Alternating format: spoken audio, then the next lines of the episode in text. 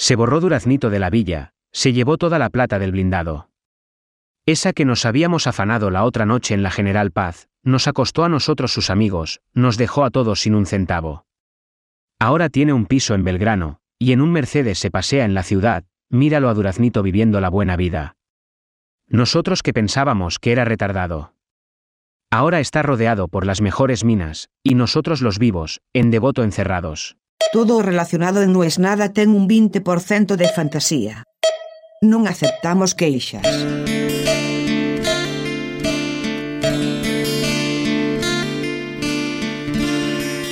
La cosecha nunca se acaba.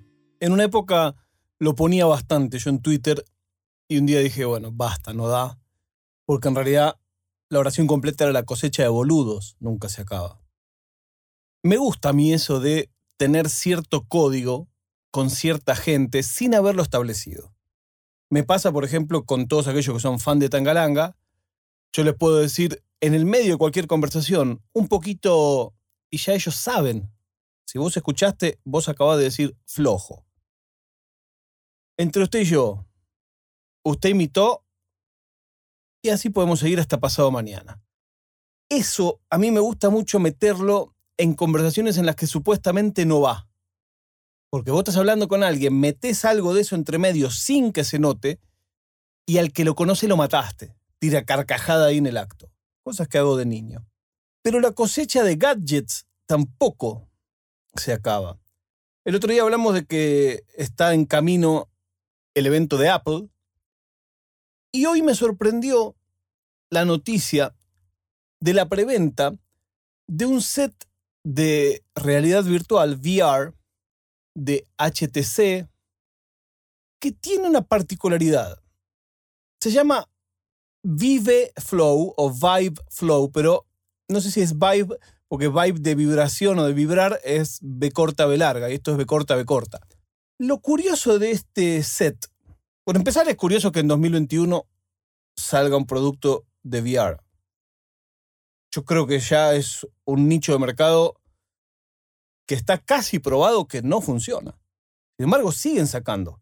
Sacó ahora Facebook sus anteojos, que alguien que los usó me dijo que tenían un buen rendimiento técnicamente, por supuesto, yo no usaría nunca en mi vida un gadget conectado directamente a Facebook y nada más que a Facebook. Y ahora, este equipo que salió, como particularidad, requiere un teléfono. O sea, no es para usar con la computadora como usualmente son los sets de VR pesados, fuertes de videojuegos, sino que la idea es usarlo con tu teléfono. Y ahí la pregunta es, pero ¿y a qué mercado va esto? Y esto es lo que más me volvió loco de todo. El modo en que HTC presentó este producto y cómo lo vende es que es muy portátil, que pesa 190 gramos, unos anteojos, yo pesé los míos, pesan como 40 gramos, los de ver. O sea, pesa más o menos cinco veces lo que un par de anteojos comunes, que para hacer una cosa que te pone una pantalla delante, no está mal. Y el punto central, si vos ves el video de la presentación y ves la página que está en preventa, es la meditación, el mindfulness y relajarse. Y eso me pareció insólito.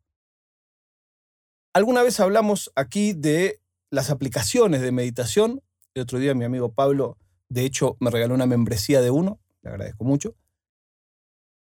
Pero yo no me imaginaba eso en términos de contenido audiovisual. Existe, sí, claro, existe. En algún punto es medio como la música de los telos, eso en video. Un video unos videos de unas playas, no sé qué. Pero calzarte unos anteojos de realidad virtual para meditar es cuanto menos distópico.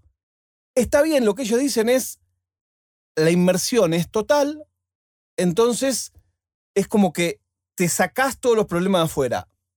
Por otra parte, yo pienso, el mindfulness de lo que habla es justamente de lo contrario, de relacionarte con el presente, de anclarte a donde estás, las sensaciones de tu cuerpo. Supongo que, claro, estará adaptado y acá en vez de decir, mira a tu alrededor, será, estás en esta playa y en un momento cerrás los ojos y ahí sigue toda la meditación. me fijé qué más hacía. Porque es raro si vos acotás una cosa de VR al público al que le interesa meditar o al que le interesa desestresarse. Evidentemente han hecho un estudio de mercado y esa es gente a la que ningún otro producto le había pegado. Bueno, vamos con esto. Muy chiquito tuve que revisar y revisar. Encontré que se puede usar para juegos, pero juegos espejados de tu teléfono.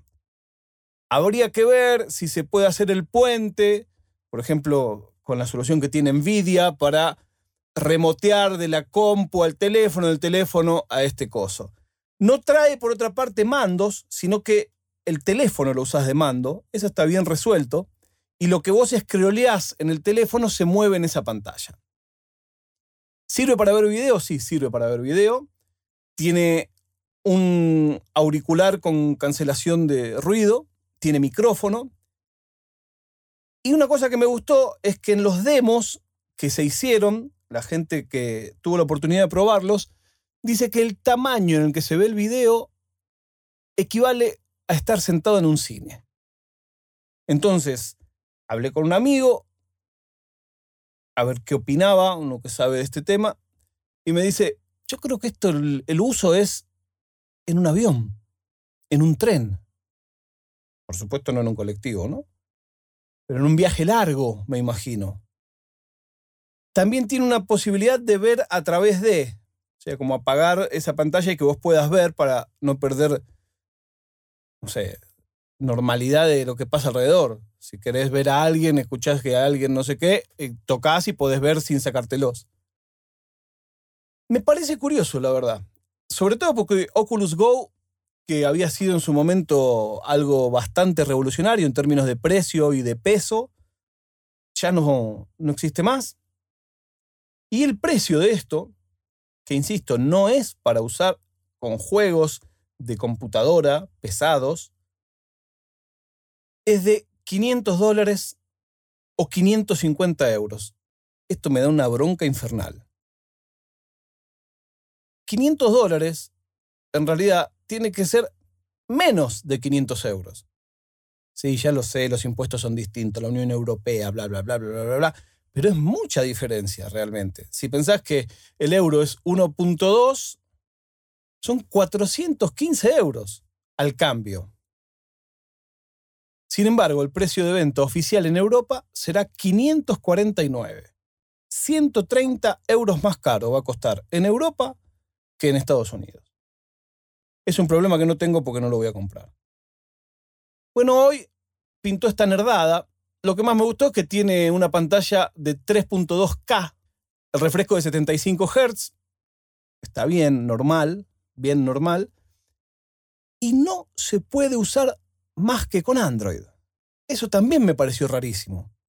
Porque vos ves este producto y si alguien me imagino comprándolo es a los New Age que no tienen problema de guita. Y esa gente casi siempre usa iPhone.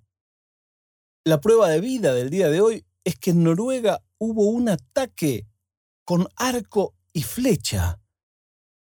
La, la. Dejó cinco muertes y dos heridos graves.